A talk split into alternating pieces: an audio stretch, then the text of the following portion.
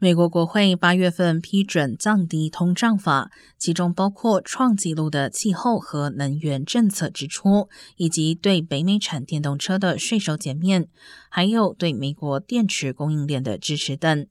但欧盟对降低通胀法表示严重关切，要求取消该法案中包含的歧视性生产要求，称这些要求可能导致对等或报复性措施。